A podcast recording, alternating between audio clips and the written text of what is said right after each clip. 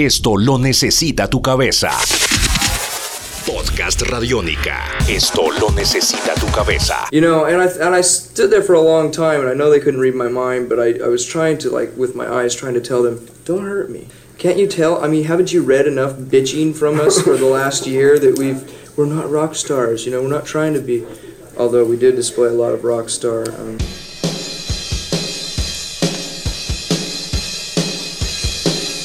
En el anterior podcast nos habíamos quedado en los comentarios que Kurt Cobain tenía que hacer referentes a los atuendos y el aspecto de la gente de Slade y de The Bay City Rollers y de cómo el tener una pinta como la de Woody podría llevarlo a tocar el Saturday Night Live. Entonces, él sigue escribiendo y haciéndose preguntas al mismo y dice, Kiss ha estado en Saturday Night Live y se responde, nah, no podrían, sus fans destruirían todo el estudio, le pegarían a Don Pardo, que era el locutor del programa.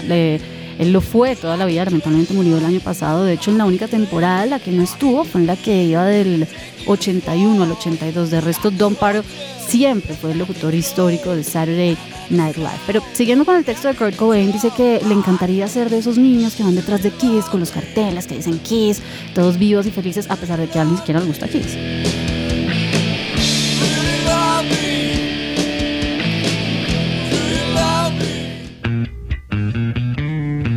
Punto aparte, rock trivia. Está cansado de las trivias. ¿Qué va a hacer? ¿Qué va a hacer cuando sea viejo si ya va a saber absolutamente todo lo que puede saber alguien de las bandas de rock cuando tenga 19 años?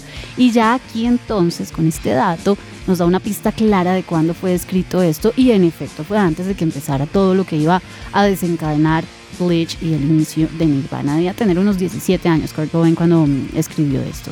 Y entonces continúa y dice que todo el mundo sabe que tampoco tiene mucho sentido saberse todos estos datos de las bandas ochenteras que tenían el mismo perfil de, ay, sí, decidí volverme adicto a la heroína y ahora ando cayendo poco a poco por las calles de Idaho o algo así.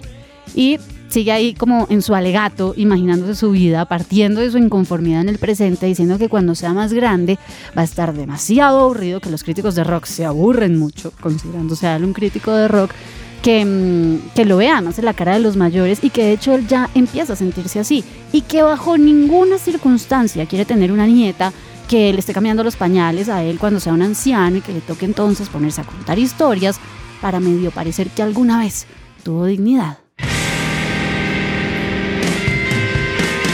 Y que además, de hecho, su memoria ya estaba fallando y estaba un poco jodida, dicho en palabras de él, por toda la marihuana que se había fumado hacía unos años. Y cuenta que una vez, un día, un día cualquiera, había visto unos hippies en el programa de Murph Griffin que decían que, que tenían un spray nasal con el que se podía mejorar la memoria e incluso incrementarla y que en el mismo programa había visto a otros personajes también que juraban por sus vidas que con la preparación adecuada que le explicaban ellos se podía llegar a tener 10 orgasmos antes de eyacular. Y entonces hace un punto aparte, casi final, y vuelve a su, a su finísima ironía porque es que él se burlaba del mismo, ¿no? Como que le quitaba trascendencia a todo lo que decía y resultaba realmente muy simpático.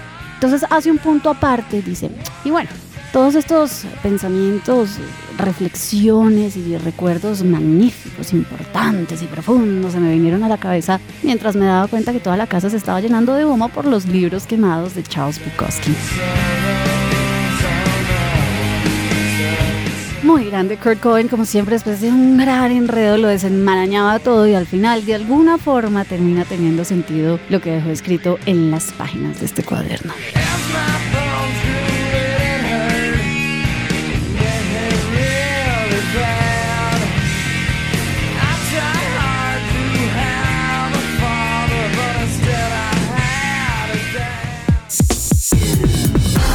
Esto es Podcast Radiónica.